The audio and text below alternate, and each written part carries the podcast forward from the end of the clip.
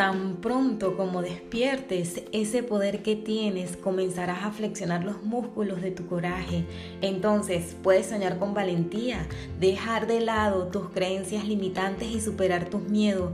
Puedes comenzar a crear un sueño verdaderamente original que germine en tu alma y dé fruto en tu vida.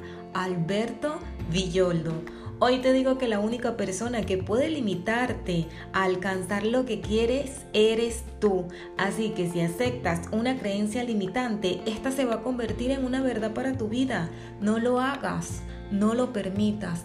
Feliz inicio de semana, pásala maravilloso.